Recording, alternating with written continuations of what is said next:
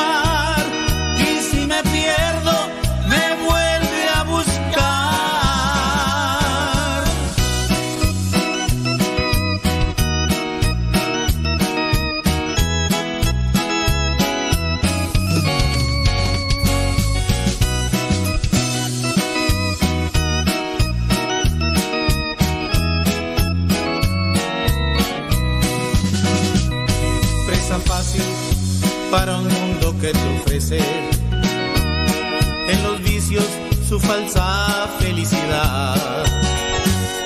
Pero mi alma siempre se me revelaba y me llevó a Jesús,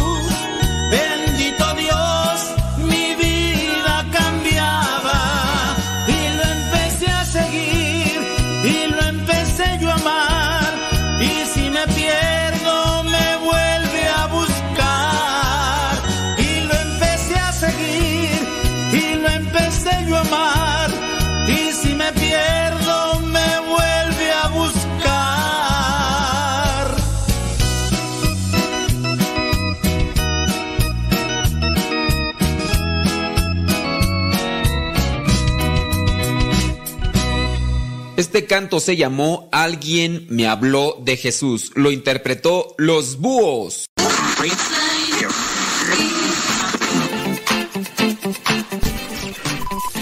Los sonidos se han alineado. Estás a punto de escuchar el programa.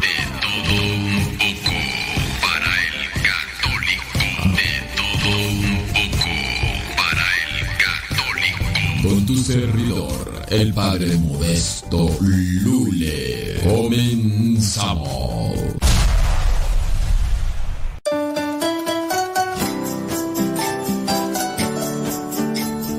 Queridos amigos, soy el Padre Ángel Espinosa Los Monteros y quisiera invitarlos a que no falten a la marcha que vamos a tener el próximo 3 de octubre a las 11 de la mañana en Ciudad de México, saliendo desde el Auditorio Nacional hasta el Ángel de la Independencia para defender el derecho a la vida.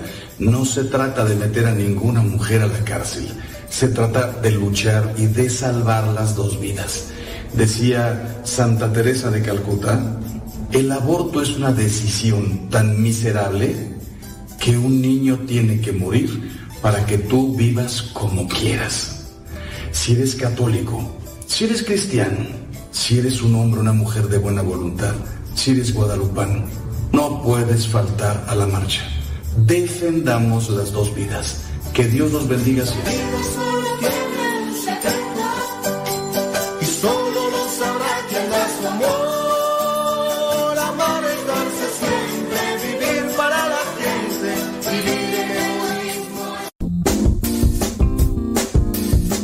Mamá, ¿por qué estás tan feliz? Ah, pues porque estoy escuchando Radio Cepa. Es una estación de radio que ilumina mi vida y nos pone contentos y felices. Yo quiero escuchar Radio Cepa, ¿cómo le puedo hacer? Ah, pues mira, ahí en tu celular le pones en la Play Store, descargas esa aplicación de Radio Cepa, ahí lo vas a escuchar.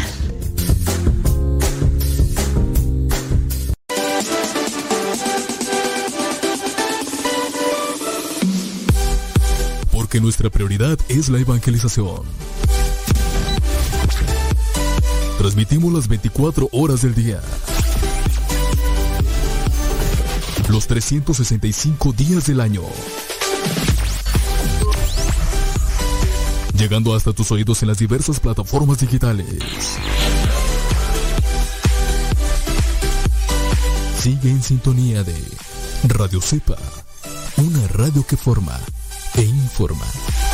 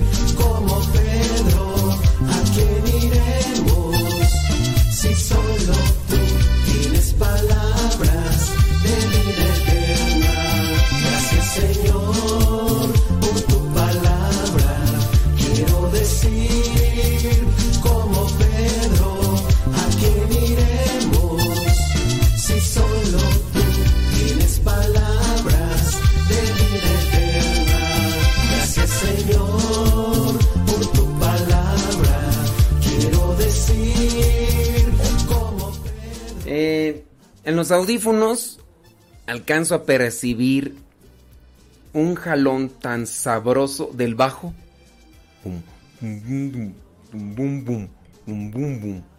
Déjame, le voy, a, le voy a subir a todo volumen, espérame. Mira, fíjate.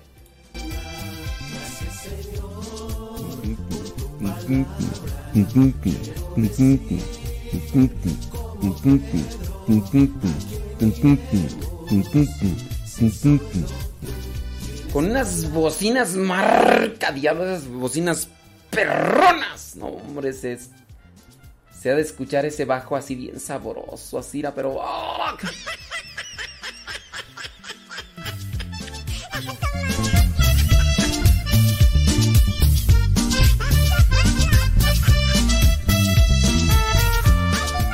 Otra vez tuve que ir a grabar un video que me pidieron allá para lo de otra radio. No, no donde, donde se quedan dormidos, no, en la otra, en la otra radio. Y pues es un video que dura 40 segundos, 30 segundos. Es un video así que dura eso y... Es a veces cuestionante, ¿verdad? Más de 30 minutos grabándolo y decir, ay, pues esas caras son inútil. ¿Cómo voy a creer que te tardes más de...? Pues sí, que me equivoco, que no me salió bien, que a ver, acomódalo para acá, que más de 40 minutos. Y no, y deja de eso. Al final, que lo mando el video, porque yo solo pongo ahí la cámara y le pongo y después lo tengo que editar y todo. Y después tú que lo mando, que lo mando el, video y que me equivoco y que en vez de Santa María Virgen dije Santa María Magdalena y que me dicen te equivocastas. Dije, hijo, lo bueno que ya nada más tuve que regresar nuevamente allá al lugar donde lo estábamos grabando para grabar solamente ese clip. Y pues ya no, no me tardé tanto. Mm. Y como estaba allí en la biblioteca, como estaba allí en la biblioteca, este, mira, aquí le borraron el nombre. Como estaba allí en la biblioteca, me encontré un libro. Pues no sé. Dicen que este libro lo cargaba San Francisco de Sales. Entonces, se llama El combate espiritual. Y me puse a pensar, dije yo, oye, pues ese libro lo puedo así como que leer o hacer cápsulas, ¿no? Dice así, ¿en qué consiste la perfección cristiana? Y que para conseguirla es necesario luchar, esforzarse. Deja bajarle la música así, mira. mira. Si deseas, oh alma muy amada por Jesucristo, llegar al más alto grado de santidad y de perfección cristiana, y vivir en perpetua amistad con Dios nuestro Señor, la cual es la más alta y gloriosa empresa que puede emprenderse e imaginarse, lo primero que debes de hacer, oh alma muy amada por Jesucristo, es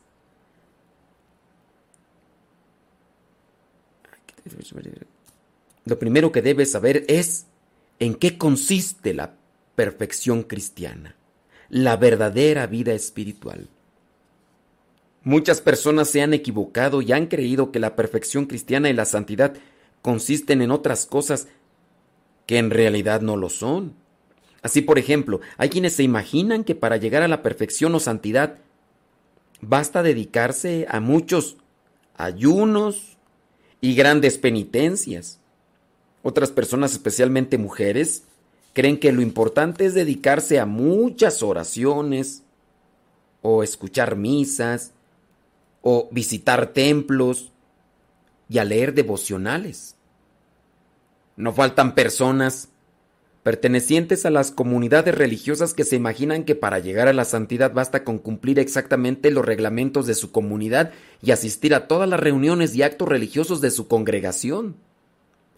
No hay duda que todos estos son medios poderosos para adquirir la verdadera perfección y una gran santidad, si se emplean con prudencia y ayudan mucho a adquirir fortaleza contra las propias pasiones y la fragilidad de nuestra naturaleza, y sirven para defenderse de los asaltos y tentaciones de los enemigos de nuestra salvación. Además, son muy eficaces para obtener de la misericordia divina los auxilios celestiales que necesitamos para progresar en la virtud, y son muy útiles y muy necesarios, y más para los principiantes. El Espíritu Santo va iluminando a las personas espirituales los medios para llegar a la santidad. Les enseña a cumplir aquello que decía San Pablo en la primera carta a los Corintios capítulo 9 versículo 27, donde dice, castigo mi cuerpo y lo reduzco a servidumbre. No sea que, enseñando a otros el camino de la santidad, yo me quede sin llegar a conseguirla. Esto sirve para castigarle al cuerpo las rebeldías que en lo pasado ha tenido contra el espíritu, y para dominarnos y tenerlo obediente a las leyes del Creador. El Divino Espíritu inspira también a muchas almas el dedicarse a vivir como deseaba San Pablo, como ciudadanos del cielo. Ahí lo dice en carta a los Filipenses capítulo 3 versículo 20. Y por eso les invita a dedicarse a la oración, a la meditación y a pensar en la pasión y muerte de nuestro Señor, y no por curiosidad, ni por conseguir gozos sensibles, sino para lograr apreciar mejor cuán grande es la bondad y la misericordia de nuestro Señor, y cuán espantosa es nuestra ingratitud y nuestra maldad. A las almas que desean llegar a la santidad, el Divino Espíritu les recuerda frecuentemente aquellas palabras de Jesús que están en Mateo capítulo 16 versículo 24. Si alguien quiere venir conmigo, niéguese a sí mismo, acepte su cruz de sufrimientos de cada día y sígame. Y les invita a seguir a Cristo, imitando sus santos ejemplos, venciéndose a sí mismo y aceptando con paciencia las adversidades para eso, les será de enorme utilidad el frecuentar los sacramentos, especialmente el de la penitencia y el de la Eucaristía. Estos les permitirán conseguir nuevo vigor y adquirir fuerzas y energías para luchar contra los enemigos de la santidad. Existen almas prudentes que consideran como lo más importante para adquirir perfección y la santidad el dedicarse a las obras exteriores algo dañoso y perjudicial para muchas almas, el dedicarse totalmente a las obras exteriores les hace más daño que bien para su espíritu, no porque esas obras no sean buenas y recomendables, sino porque se dedican de tal manera a ellas y se olvidan de lo esencial y lo más necesario que es reformar sus pensamientos y sus sentimientos y actitudes y no dejar que sus malas inclinaciones se desborden libremente y estos les exponen a muchas trampas y tentaciones de los enemigos del alma. En ese caso sí, que se podría repetir la frase de San Bernardo, que era sumo pontífice en ese entonces. Decía San Bernardo, malditas ocupaciones. Sí, malditas ocupaciones, las que te pueden apartar de la vida espiritual y de la santificación de tu alma. Los enemigos de nuestra salvación, viendo que la cantidad de ocupaciones que nos atrapen nos apartan del verdadero camino que lleva la santidad, no solo nos animan a seguirlas practicando, sino que nos llenan la imaginación de quimeras y falsas ideas, tratando de convencernos de que por dedicarnos a muchas acciones exteriores, ya con eso nos estamos ganando un maravilloso paraíso eterno, olvidando lo que decía un santo. Este santo decía, ojalá se convencieran los que andan tan ocupados y preocupados por tantas obras exteriores, que mucho más ganaría para su propia santidad y para el bien de los demás, si se dedicara un poco más a lo que es espiritual y sobrenatural. De lo contrario, todo será lograrlo poco o nada, o menos que nada, pues sin vida espiritual se puede llegar hasta ser más daño que bien. Otro engaño, fíjate, existe otra trampa contra nuestra vida espiritual y es que durante la oración se nos llena la cabeza de pensamientos grandiosos y hasta curiosos y agradables acerca de futuros apostolados y trabajos por las almas y en vez de dedicar ese tiempo precioso de la oración para amar a Dios, para adorarlo o para pensar en sus perfecciones o darle gracias y pedirle perdón por nuestros pecados, nos dediquemos a volar como vanas mariposas por un montón de temas que no son oración. Y aún como moscardones, a volar con la imaginación por los basureros de este mundo.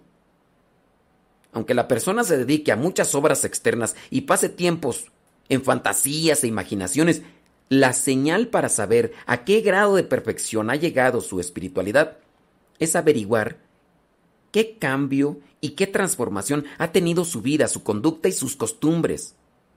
Porque si a pesar de tantas obras y proyectos sigue deseando siempre que les prefieran a los demás y se muestran llenas de caprichos y rebeldes y obstinadas en su propio parecer sin querer aceptar el parecer de los otros y sin preocuparse por observar sus propias miserias y debilidades, se dedican a observar con ojos muy abiertos las faltas y miserias ajenas, repitiendo lo que tanto criticaba nuestro Señor Jesucristo cuando decía, se fijan en la basurita que hay en los ojos de los demás y no en la viga que llevan en sus propios ojos.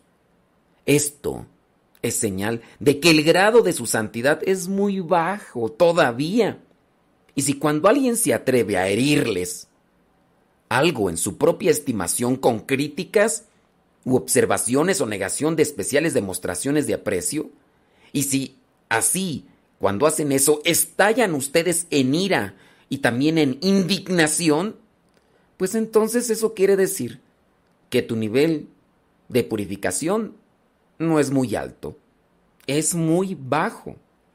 Y cuando se les dice que lo importante no es tanto el número de oraciones y devociones que tienen, sino la calidad y el amor a Dios y al prójimo que hay en esas prácticas de piedad, cuando les dicen eso, se enojan y se turban y se llenan de inquietud y no aceptan esto de ninguna manera, entonces quiere decir que tu nivel de espiritualidad es muy bajo.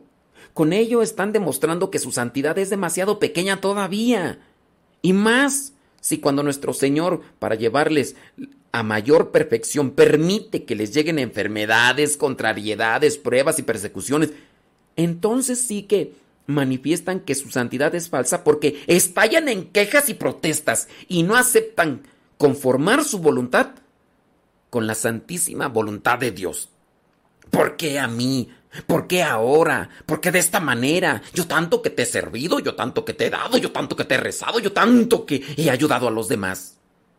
Sí, has hecho muchas cosas buenas, pero no ha crecido tu amor hacia Dios, porque te estás quejando la experiencia de cada día enseña que con más facilidad se convierte un pecador manifiesto que otro que se oculta y se cubre con el manto de muchas obras externas de virtud. Porque a estas almas las deslumbra y las ciega de tal manera su orgullo que es necesaria una gracia extraordinaria del cielo para convertirlas y sacarlas de su engaño. Están siempre en un dañoso peligro de permanecer en un estado de tibieza y de postración espiritual porque tienen oscurecidos los ojos de su espíritu con un enorme amor propio y un deseo insaciable de que la gente les estime y les aprecie y al hacer sus obras exteriores que de por sí son buenas buscan satisfacer su vanidad y se atribuyen muchos grados de perfección y en su presunción y orgullo viven censurando y condenando a los demás.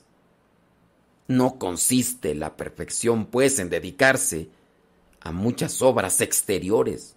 Pues como dice San Pablo, primera carta a los Corintios capítulo 13, aunque yo haga las obras más maravillosas del mundo, si no tengo amor a Dios y al prójimo, no soy nada. En eso consiste, en eso consiste la santidad. Así que Ahí se los dejo yo. Ya, ya, ya me emocioné.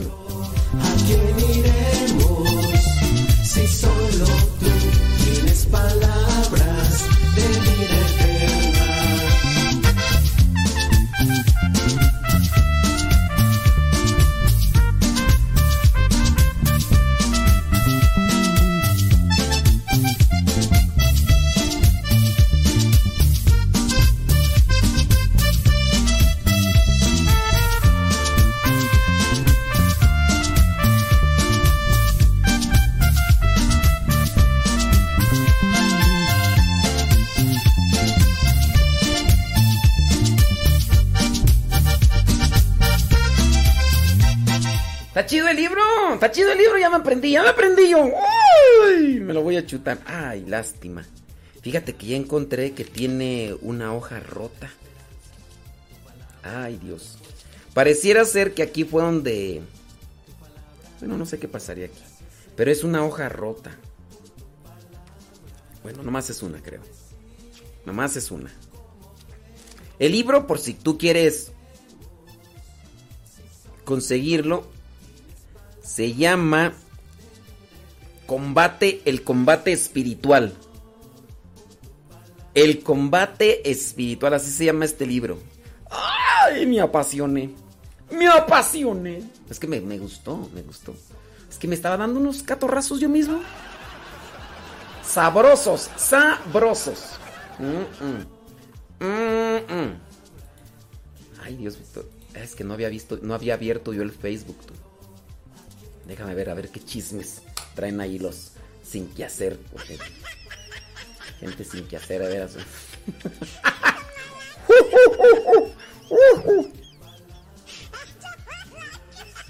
Espérame tantito.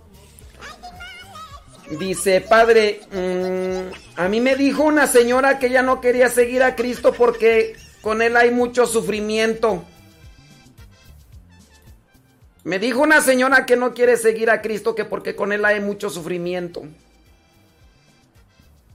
¿Cómo podré responderle a esta señora? No le respondas a la señora. No le respondas a la señora, por favor. Respóndele a Cristo y que tu testimonio sea una respuesta para ella. ¿De qué te sirven palabras que le dirijas a esta señora si con tu vida no la convences? ¡Ando filoso! ¡Ando filoso! ¡Quítense ahorita que no respondo, chicote con sangre, sea chico, chal, grande! Tu palabra da esperanza, tu palabra da respuesta, tu palabra da consuelo, tu palabra da victoria. Gracias Señor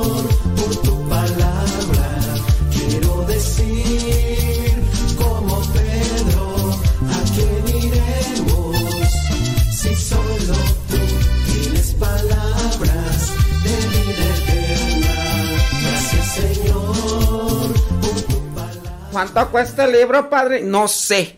Yo lo agarré, me lo traje de una biblioteca. Sin permiso. ¿Cuántas páginas tiene? Este. mm, Tiene un montón. No, tiene un montón. Ay, tiene dibujitos. Ay, es que a mí no me gusta leer, padre. Fíjese que yo. Ay, yo apenas empiezo a leer algo. Ay, me llega el espíritu del sueño, padre. Sí, de ver- hay, hay veces que nomás así leo así el título y ya ni lo termino de leer, ya estoy babeando. Es que ese espíritu maligno del sueño, padre. Ay, cómo me atrapa. Ay, no, de veras. Hay veces que hasta con estar leyendo cuánto cuesta eh, ahí lo que voy a comprar, ya ahí empiezo. Que eh, llévese, ay, en barata los jitomates. ah. Ay, no, padre, es, que, se- ay, el diablo, no quiere que lea el diablo, el diablo me agarra, padre. Tiene dibujitos, por lo menos tiene chistecitos o algo así. Oiga, padre, y la letra es grande porque, ay, yo estoy medio cegatona, padre, ay, ay, no, es que yo... ay, no, es que yo de veras, o sea, veo letra chiquita y, y me lloran los ojos. Mire, además de que me duermo, me lloran los ojos. Y luego si es una lectura así triste, más lloro, padre, más, más. Ay, no. Otro día estaba leyéndole allá a mi niño el libro de... que se llama Diario... ¿Cómo se llama tú? Corazón Diario de un Niño. Ay, padre, qué historias. Qué... Mire, estaba yo a lágrima, moco y... No, ay, padre. Pero qué bonito libro. No lo terminé de leer, nomás leí dos páginas, ¿verdad? Pero qué bonito libro. Ay, no, de veras, padre, en serio. Ese libro está muy así. Está. Me acuerdo que una vez usted lo recomendó, incluso hasta leyó aquí en la radio. Ya me gustaría mejor aquí a mí me le- Oiga, padre, ¿no podrá venir aquí a leerme a mí, aquí a mi casa? Porque pues acá usted no tiene nada que hacer, ahí nomás está aplastado ahí. Véngase aquí y me lee, porque ay, a mí me da harta flojera, padre. Sí. Ay, pero ese libro también está. Sí, yo, yo sé que no es vida de santos, padre. Corazón diario de un niño. Cora- ese libro, ay, qué bonito está. No es de santos, pero tiene. Es, es como que muy. Es un libro muy. eh, de modales, de educación, de urbanidad. Eh, está muy bonito ese libro. Padre, venga aquí a mi casa a leerle. Le invito un chocolate con agua. Sí. Y una concha. O un. O una oreja. ¿Qué dice? ¿Jala o se aprieta? Jala o se aprieta. Mire, me lo voy a poner de rodillas para que acepte lo que le estoy pidiendo. Jala o se aprieta. No me voy a, no me voy a levantar. No me voy a levantar. Aquí me voy a quedar de rodillas, padre. Hasta que me digan que sí. Porque si no, me voy a grabar en video para que vean cómo me tiene, padre. Me voy. Padre. Padre. A la derecha, a la derecha Jesucristo me dijo que me fuera para la izquierda, para la izquierda, para la izquierda Jesucristo me dijo que me fuera para atrás, voy para atrás, me voy para atrás, Jesucristo me dijo que me fuera hacia adelante, me voy para adelante, me voy para adelante. Donde Él me llame, donde lo y si es necesario, su nombre en la luna proclamaré. Donde Él me llame, yo iré, donde lo precise, estaré, y si es necesario, su nombre en la luna proclamaré.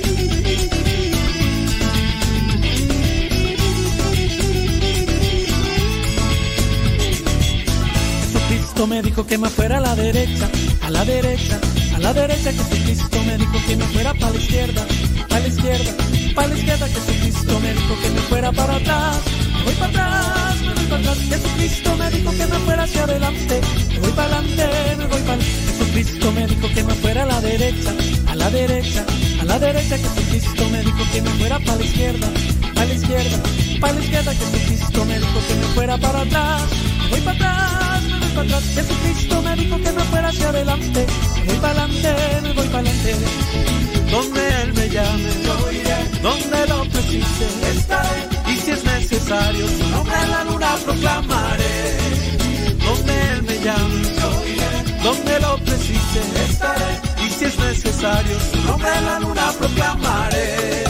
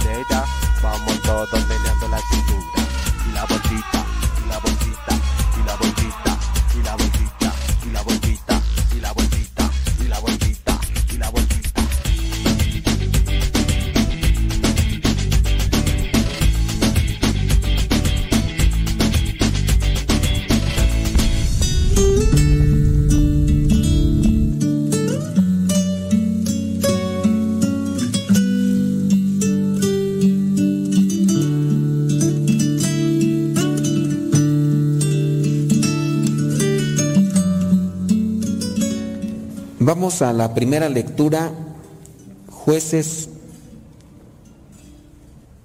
capítulo 6 del 11 al 24. Si no han... eh, e- e- este juez es poco leído, pero a diferencia pues nos acordamos del- de un juez prominente como Sansón, pero este juez Gedeón eh, se toma muy poco a veces como referencia, pero las cosas que hizo son, grandes. Se ve un hombre humilde, sencillo, a diferencia pues de Sansón o Sonsón. Pero en el caso de, de Gedeón, era un hombre sencillo, escondido ahí por miedo a que lo fueran a descubrir ahí, preparando el, el trigo, y Dios le habla y, y- se comunica con él. Y después, pues él tiene esa apertura así espontánea, clara, natural de hablar con Dios.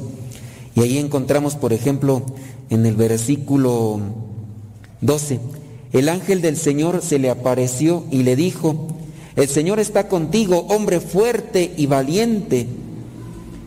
El Señor conoce nuestras virtudes, el Señor también conoce nuestras debilidades y en el caso de las virtudes, Él las aprecia. Hay cosas buenas en nosotros. A veces brillan más los defectos o los vicios, a veces, pero hay que trabajar para que brille más la virtud. Ahí en, en- aquel hombre eh, esposo que algunos de ustedes tienen, a lo mejor hay muchos vicios que son más grandes por el momento que las virtudes, pero hay que seguirle atizando, ¿verdad? Poco a poco para que ese vicio o esa debilidad se convierta en virtud. Porque si hay cosas buenas en nosotros, nada más que hay que irlas puliendo poco a poco. El Señor está contigo, hombre fuerte y valiente. Y Gedeón contestó, perdón Señor, pero si el Señor está con nosotros, ¿por qué nos pasa todo esto? La forma tan clara de dirigirse a Dios, que también pues debe de estar en nosotros.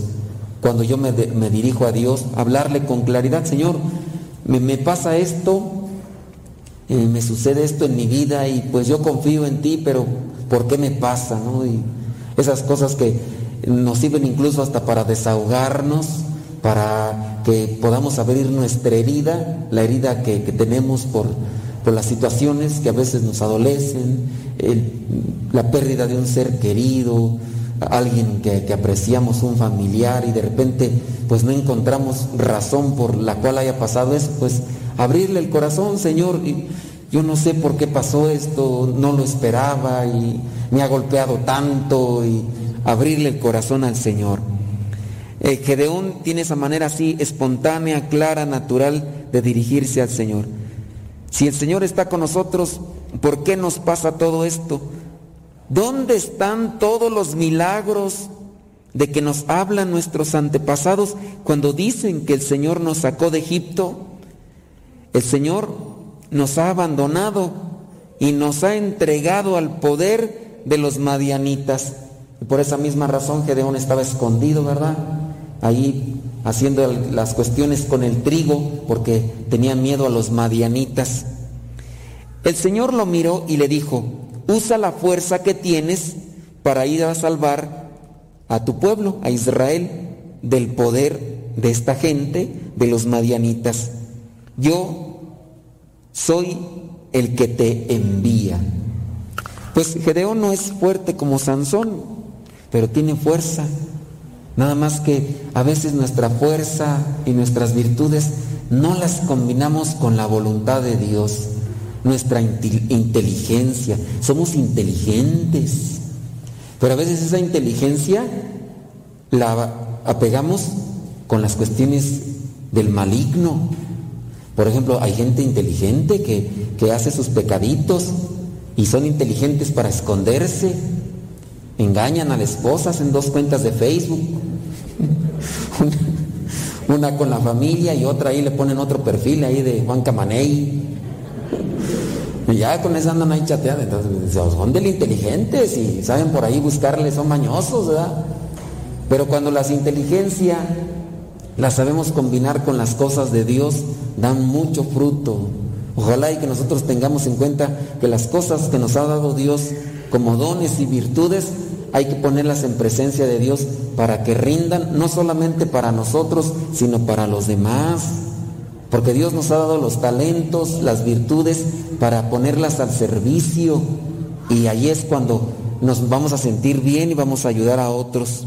Usa la fuerza que tienes para ir a salvar a Israel del poder. Yo el Señor te envía.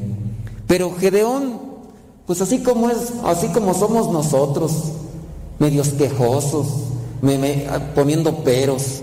Pero Gedeón volvió a contestar, contestón.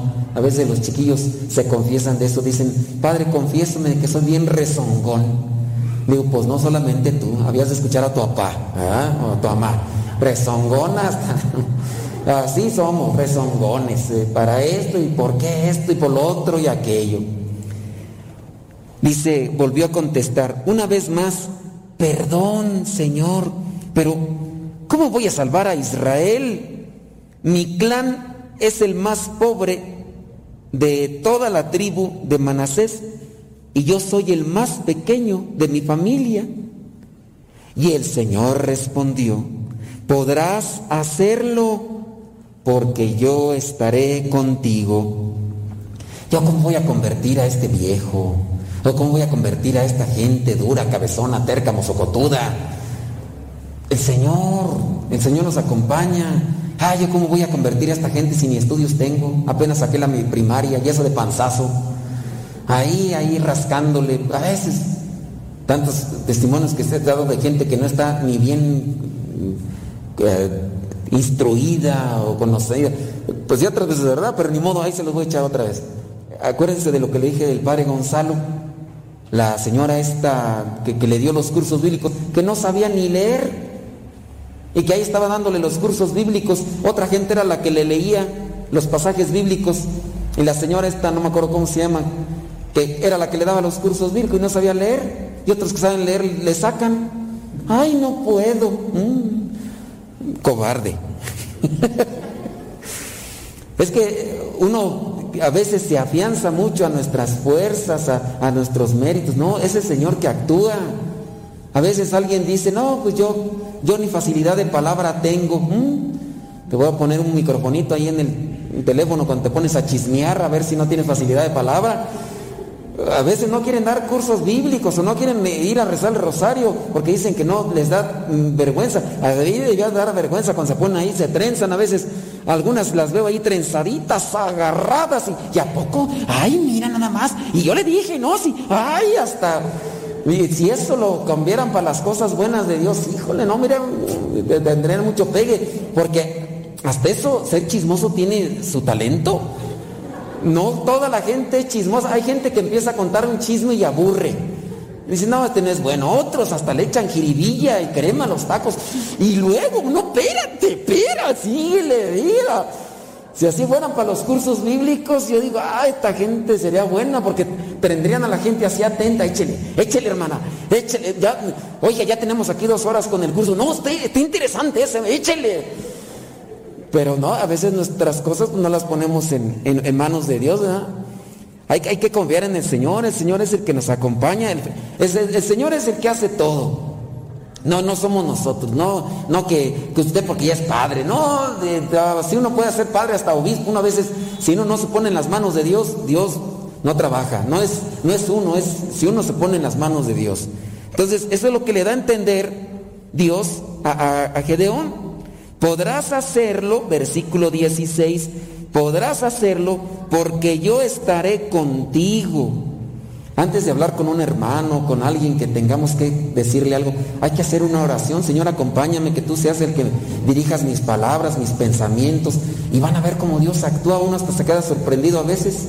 Uno a veces dice, cuando está escuchando las broncas de algunos de ustedes, ustedes han de pensar que uno ya trae todo aquí guardado en el morral y de volada lo saca uno. No, hombre, hay veces que uno nomás estoy yo, ay Señor, ¿y qué le digo? Ilumíname, Señor. Y yo, ay, Señor, y, y uno dice cosas. Y luego usted ay Padre, gracias, habló Dios por medio de usted. Hija, y si supiera, Dios mío, no sabía ni qué decirle, yo nomás, ay Señor, ¿y ahora qué le digo aquí? Pues, hay una oración por dentro. Y pues una veces, no hay veces cuando uno ya dice, le voy a echar acá, a veces ni nos dice nada. Y cuando uno no trae y uno está por dentro, ay Señor, ilumíname, es cuando dice, gracias Padre, Dios habló por medio de usted. Y dije, ay hijos. Pero hay que confiar más en el Señor, pues es lo que le dice a Gedeón. Derrotarás a los madianitas como quien derrota a un solo hombre.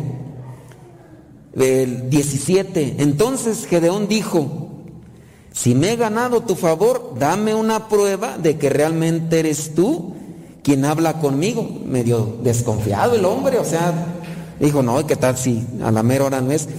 Por favor no te vayas de aquí hasta que yo vuelva con una ofrenda que te quiero presentar. Y ya entonces ya viene lo de la ofrenda y todo lo demás, ¿no?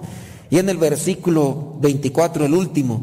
Entonces Gedeón construyó allí un altar en honor del Señor y lo llamó El Señor es la paz. Dios se manifiesta y eso es lo que quiere derramar en nuestros corazones.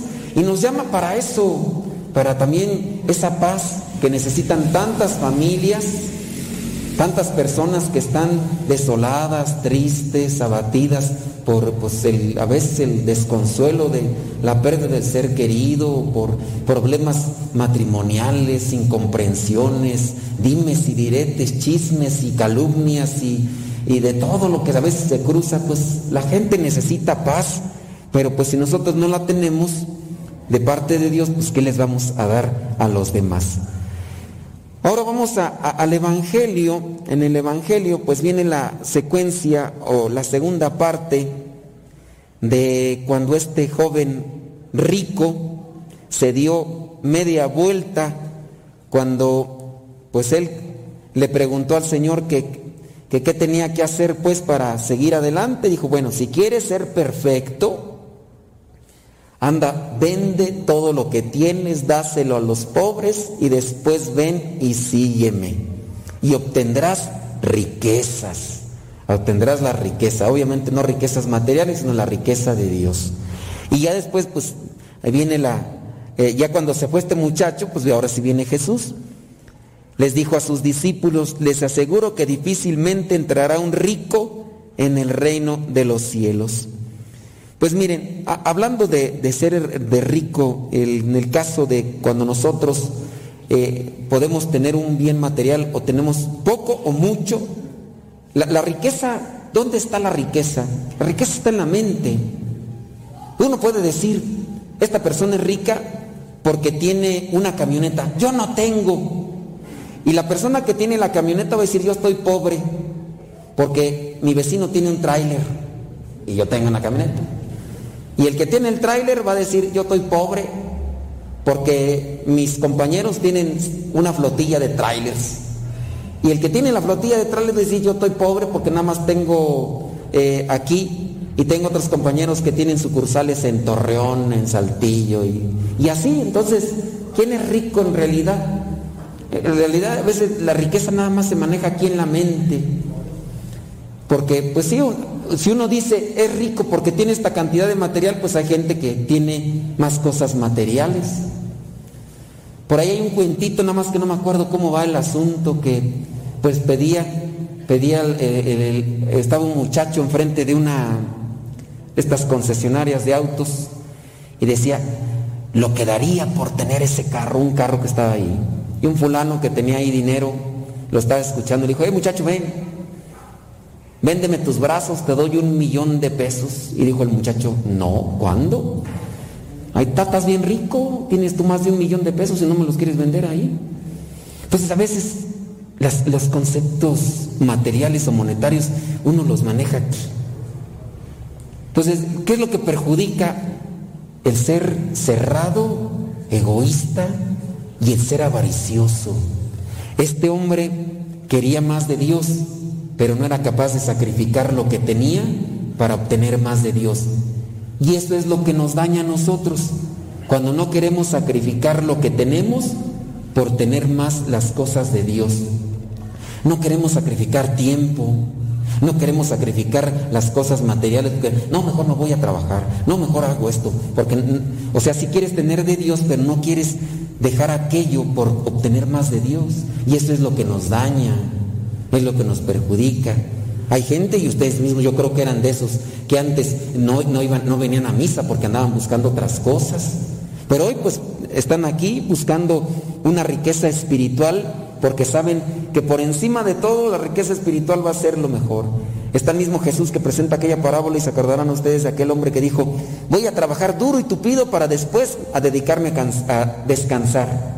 Y ahí está el hombre trabajando día y noche, llenó, gran- llenó sus graneros de trigo y ya cuando los tenía bien llenos, ¿qué dijo? Ahora sí voy a descansar. ¿Y qué dijo ahí la parábola? Tonto, esta misma noche vas a colgar los tenis. ¿Y para quién va a ser esos graneros llenos de trigo? O como el otro, ¿verdad? Que también se dedicó a hacer dinero y dinero y dinero y dinero y dinero y después se enfermó y sí tenía dinero y ya cuando estaba ahí en, eh, en, en la cama, ahí medio moribundo, mandó llamar a la esposa y a los hijos, quiero que me hagan una promesa. Si me muero, quiero que me, todo mi dinero me lo echen en el ataúd. Promesa. Si no vengo a jalarle las patas. No, pero como promesa. Pues ya el Señor se petateó, pues. Y ahí están echándole los fajos de dinero en el ataúd. Y no entró todo, dijo, ni modo papá, ahí te va una tarjeta de crédito. Imagínense, hay- hay- así a veces nosotros no, no tenemos una dimensión. El Señor quiere que caminemos en la vida libres, sin ataduras de lo monetario, aquello que nos impida acercarnos a Dios. Quiere que, que seamos esas personas que pues vamos a hacer esto por llenarme más de Dios, que no vivamos atados, atados a un sentimiento, atados a las cuestiones materiales. Y por eso a veces no, no somos felices, porque vivimos cargando siempre con, con las cosas. Por ahí el padre Emiliano Tardif eh, cuenta un, también como una metáfora, una anécdota. Dice que había un hombre que cargaba un, un diente de, un colmillo de elefante, el marfil, dicen que es muy costoso, quién sabe cuánto, pero que traía ese colmillo de, elefante. Le dice, qué bonito colmillo, ¿por qué no me lo regalas? Dice, ¿cómo no? Con todo gusto, aquí está. Entonces el- aquel recibió el colmillo de marfil.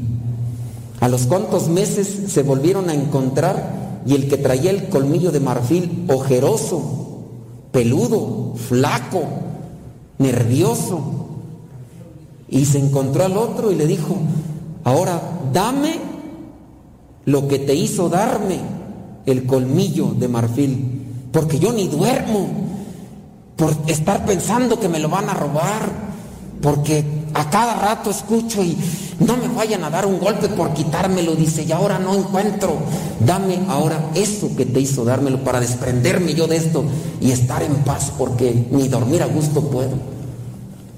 Pues a veces así nosotros somos tan apegados a las cosas materiales, tan apegados a los vicios y a los deseos, que, que no disfrutamos a Dios.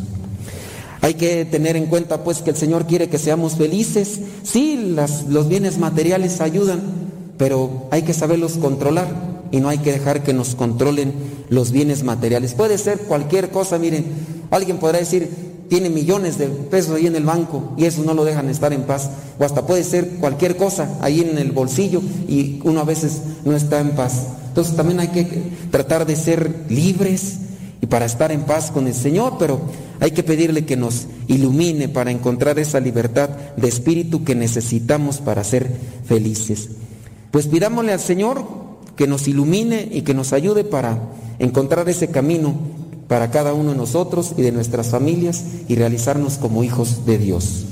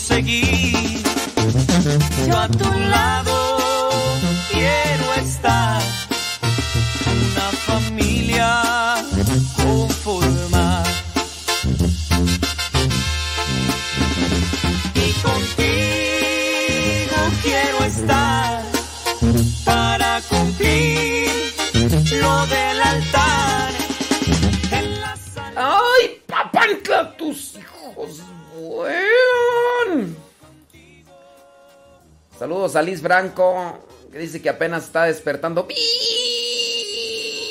¡Viva México! ¡Viva México! ¡Viva! Bueno, mm, déjame ver cuánto dura la humilía ya editada del padre Cornejo. No, si alcanzo. Alcanza a hablar otro ratillo. Si alcanza a hablar otro ratillo, aunque sean unos dos minutos. ¿Qué, qué? A ver, preguntas, quejas, reclamaciones tienen un minuto. Tienen un minuto. Tengo miedo. Tengo miedo. Tengo miedo. Oye, estuve ya por ahí descargando algunas cuestiones y ya incluso por ahí descargué Historia de un alma. Dura eh, como dos horas. Así que, pues se los vamos a poner hoy, al rato. Historia de un alma se las vamos a poner... ¿De qué horas a qué horas tú?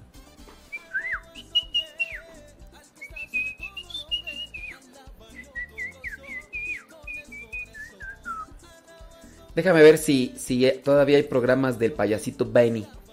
Ba- Benny, Benny, Benny, Benny, Benny, Benny. Si no hay programas del payasito Benny, pues ya, es que ya les dimos como dos vueltas.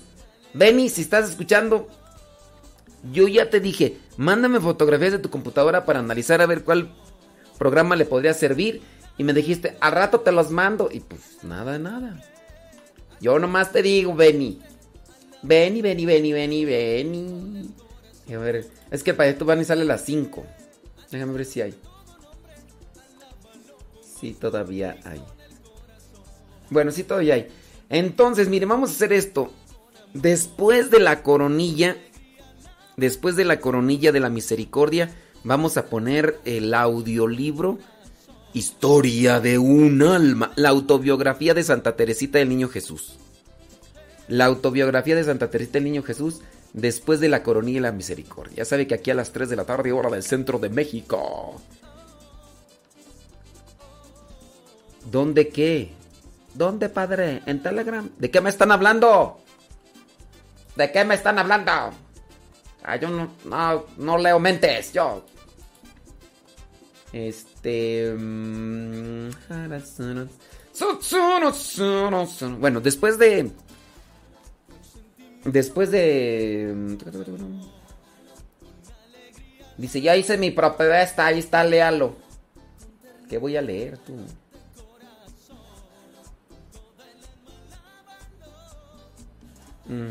Bueno, ya me voy a rezar. Ahí les dejo al padre Cornejo. Al ratito regreso. Al ratito regreso. ternura el corazón.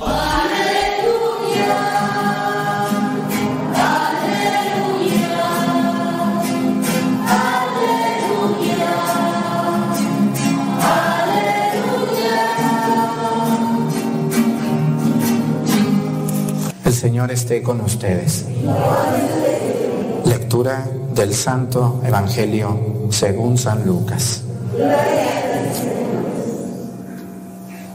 En aquel tiempo Jesús dijo, Ay de ti, ciudad de Corazaín, ay de ti, ciudad de Bethsaida. Porque si en las ciudades de Tiro y de Sidón se hubieran realizado los prodigios que se han hecho en ustedes, hace mucho tiempo que hubieran hecho penitencia cubiertas de sayal y de ceniza.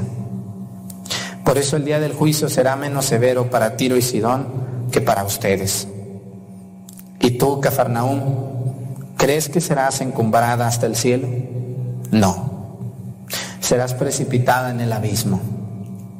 Luego Jesús dijo a sus discípulos, el que los escucha a ustedes a mí me escucha, y el que los rechaza a ustedes a mí me rechaza, y el que me rechaza a mí rechaza al que me ha enviado. Palabra del Señor. Siéntense, por favor. Muchas personas eh, entienden que los representantes de Dios en este mundo pues somos el Papa, los obispos, los sacerdotes, los consagrados. Y realmente sí somos representantes hasta cierto punto de Dios, no en todo. Yo quisiera decirles que sí, pero a veces nuestra conducta deja mucho que decir y mucho que desear. Un representante de Dios en la tierra, pues así que yo les diga tal cual representa a Dios, pues no. Nosotros los sacerdotes somos servidores de Dios y somos encargados de la obra que Él dejó llamada iglesia. Pero también somos parte del pueblo de Dios. Un sacerdote, una consagrada, que guía a un pueblo, a un grupo, a una comunidad, ¿representa a Dios? Claro que sí. Pero al mismo tiempo, Él tiene una autoridad que representa a Dios. Y entonces ustedes como católicos que están viendo esta misa aquí en el dulce nombre o que están en su casa viendo la misa, debemos de entender, Padre, mm, cuando usted dice esto, a mí me, me, duele la cabeza, me hace pensar mucho cuando me entero de conductas inapropiadas de algún ministro de Dios, de cosas que andaba haciendo alguien que representa a Dios, y me da mucha tristeza porque digo, ¿cómo alguien así puede representar a Cristo? Realmente es lamentable, es muy lamentable esta situación, pero pues ¿qué les voy a decir? Pues que siempre hay un lado humano, entiendan muy bien ustedes, hay un lado humano en la iglesia que es muy frágil, que es muy débil, que es muy accidentado y es la parte humana de sacerdotes, de consagrados, de consagradas.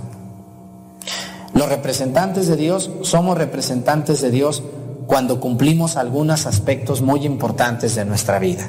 Primero que nada, dice el Evangelio, el que los escucha a ustedes, a mí me escucha. Imagínense nomás. Los sacerdotes tenemos que hablar como si fuera el mismo Cristo quien hablara. De hecho, según la liturgia de la iglesia dice que cuando el sacerdote celebra la misa es otro Cristo, aquí. Imagínense nomás. Ay, Dios mío, yo hasta me da hasta escalofrío. Cuando un sacerdote celebra la misa y predica en el nombre de Jesucristo, es el mismo Cristo que está hablando. Pero no solamente el sacerdote, también la catequista, también el encargado y sobre todo los bautizados, porque todos le quieren aventar la bolita al Padre, ¿no? Eso hay muchos laicos que son muy malvados, dicen, no, el Padre, el Padre ¿por qué viene a fiestas? El Padre ¿por qué habla así? El Padre ¿por qué va allá? El Padre ¿por qué dice de esa manera? Y ustedes no, ¿verdad? Ustedes sí pueden decir, pueden ir, pueden hablar, pueden hacer. No, señores, ustedes también están bautizados y también deben de luchar por ser diferentes a la maldad de este mundo. Somos pocos los que estamos luchando contra una bola de nieve tan grande de maldad en este mundo, donde todo mundo sálvese quien pueda, unos ofendiendo, otros calumniando, otros robando, otros dañando. Y ahí estás tú parado, representando a Cristo. Por eso Cristo dice, el que los escucha a ustedes me escucha a mí. Pero a mí me sorprende, a veces hay personas que me dicen, Padre, pues es que aquí donde yo voy, pues nomás se habla de política en la misa. O me quedo dormida. o no entiendo nada, o platican historias del otro mundo, cosas raras, extrañas. De hecho, hace unos días el Papa nos dijo que, que debemos de cuidar mucho las homilías. ¿Qué son las homilías? Esto que estoy haciendo, el sermón, que ustedes le dicen sermón o homilía. Los sacerdotes debemos de cuidar que las homilías sean de contenido. ¿Por qué? Porque dice el Evangelio, el que los escucha a ustedes, a mí me escucha. Si voy a ir a misa para escuchar al Padre Arturo hablar de política o hablar de temas que no le competen, pues imagínense decir, no, pues, ¿a qué voy? ¿Sí o no? ¿Les ha tocado alguna misa que salen ustedes como, bueno, ¿y por qué se habló de eso? Yo iba a misa a escuchar la palabra de Dios y resulta que se terminó hablando de libros, de autores, de sabe dónde, de, de- de cosas raras. Pues está muy raro. Y miren, a mí me da muchísimo gusto que últimamente los laicos, o sea, ustedes que están aquí, y la gente que vive sobre todo en las ciudades, en las ciudades pues hay 100 parroquias o 20 o 10, entonces ya la gente ya no va a su parroquia geográficamente, ya no va, ya no va a veces a la parroquia que le toca, la gente ya busca una parroquia donde entiendan bien las misas, ¿o no es así? La misma gente dice, no, voy a ir a tal lado porque allí el Padre le entiendo más.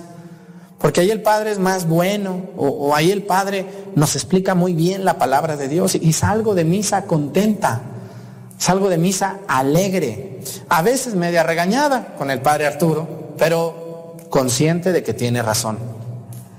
¿no? Me da una buena sacudida, pero de eso se trata, lo que el Papa Francisco nos acaba de decir a los sacerdotes y a los obispos hace unos días. Pobres laicos, tienen que soportar cada humilía que yo de verdad a veces veo y digo, ay Dios mío, yo creo que yo me quedaría dormido. Pónganse de pie. Creo en un solo Dios Padre Todopoderoso. No, ustedes no. Así sería, así sería en, en- en algunas misas a lo mejor, ¿no? Estar dormidos y ya nomás escuchar, pónganse de pie, despierta el chamaco, la señorona, y se ponen de pie para seguir la misa. ¿Qué es eso? ¿Qué nos pasa? Miren, entonces, por esa razón, por esa razón, debemos de cuidar mucho, no solamente nosotros los sacerdotes, sino toda persona que enseña las cosas de Dios a los demás. Cuando un papá, una mamá le habla a sus hijos de Dios, cuando una catequista, un encargado, un ministro da un tema, dan pláticas prebautismales, prematrimoniales, debemos de cuidar mucho lo que decimos, cómo lo decimos, buscar ayudarnos con buena pedagogía, porque a veces son tan aburridos nuestros temas. ¿Por qué creen ustedes que muchos jóvenes no se acercan a la iglesia? Algunos porque son, algunas misas porque son muy, muy pesadas. Y no debería de ser así. Las cosas de Dios son maravillosas. Las cosas de Dios son para cambiar, para entender. Las cosas de Dios deben de ser algo que nos apasione. Porque si no, esto se convierte en una aburrición tremenda. Y hay que recordar con mucho dolor, a veces se los digo, porque a veces cuando yo predico como sacerdote, a veces me muerdo la lengua. Porque a veces dices, yo les estoy hablando a ellos de esto y yo no lo cumplo. O ando mal. Y se muerde uno la lengua. Y es doloroso. Entonces, tenemos que pedirle mucho a Dios siempre, antes de empezar una misa, tanto nosotros como ustedes, que sea Dios el que hable, porque nosotros somos representantes de Dios. Y cuando un sacerdote se equivoque, acompáñenlo y ayúdenlo. Hablen con él, vean la manera de ayudar, porque para echar tierra y, y maldad ya hay mucha gente. Ustedes que van a misa, que van a la iglesia, cuando un sacerdote se equivoque, lo primero que tienen que hacer es buscar la manera de ayudarle. Porque para molarlo ya hay mucha más gente. No se preocupen de eso. Tenemos que cambiar nuestras actitudes, nosotros los sacerdotes, pero también ustedes los laicos. Y tenemos que entender que el sacerdote es un representante de Dios, pero que también es un ser humano. Y que a veces el padre puede andar triste, preocupado, ansioso, desesperado, muy mal. Y que tenemos que comprenderlo y tenemos que ayudarle para que sea un buen elemento de Dios. Yo les invito a eso. Los sacerdotes andamos en el mundo como ustedes. ¿A poco ustedes no sienten, no sufren, no andan días que amanecen tristes con dolor de cabeza y preocupados y todo, ¿no? Y, y- vean ustedes, ¿quién los comprende? ¿Verdad que nadie los comprende? Andan por la calle y dicen, no, es como a mí a veces me pasa que la gente, yo siempre, el padre siempre tiene que andar contento, alegre, sonriente, feliz. El padre Arturo no le puede doler la cabeza, no se puede enfermar, no se puede cansar, él siempre tiene que estar bien. Hay gente muy exigente. Yo luego hay gente que me dice, hoy lo noté triste en misa. Pues sí, pues ni modo que ande todo el día, pues ni que fuera un payaso. Ajá. Hoy lo noté muy preocupado. Sí. Hoy lo vi como muy, este, muy agresivo. No, pues sí. Si yo le dijera cómo la veo yo a usted todos los días, mejor no le digo. ¿Eh? Entonces, hay que entender que a veces los sacerdotes llevamos una carga bien dura, muy pesada, mucha soledad, mucha, mucho ataque, mucha, y no se diga aquí, me acaban a veces. Pero lo que yo les quiero decir es que somos representantes de Dios y tenemos que cuidar mucho la manera en la que predicamos. Yo soy duro, soy duro, muy claro y muy sincero, pero nunca grosero. Les digo sus cosas, pero se las digo con, con ganas, pero con respeto. ¿O no? Y eso hace que la persona reaccione. Yo he visto eso porque así fue Cristo. Cristo no andaba con que, hermanitos, muchachita, a ver, mi, señorita. No, Cristo no andaba así, ¿verdad que no? ¿Qué decía? Ay de ti, Corazaín, ay de ti, Betsaida, dice.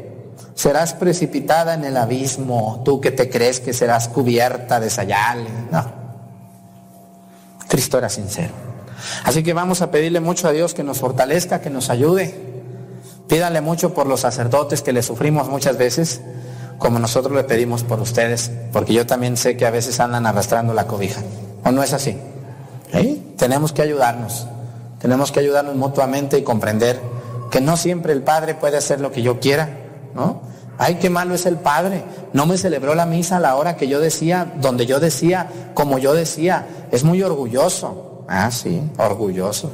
¿Eh? Uno se gana eso por andar de buena gente, de verdad. Hay gente que, ustedes no, aquí yo en, sus pueblos de ustedes, el 99% de ustedes son personas muy buenas. Conmigo sí. Entre ustedes andan como perros y gatos, pero conmigo son muy amables. Y, y me comprenden y me ayudan. Y padre, pues a la hora que usted pueda, ¿no? Y eso yo lo agradezco mucho. Porque me ha tocado estar en unas parroquias. Me persino tres veces. ¿De verdad? ¿De verdad? Es, de dar miedo estar ahí. Entonces yo estoy muy bien aquí, gracias a Dios. Vamos a pedirle a Dios por los sacerdotes que andan tristes, que están en problemas, por los sacerdotes que han sido acusados, a veces injustamente, por los sacerdotes eh, que están tristes sobre todo, que están ansiosos y que están en depresión también. Padre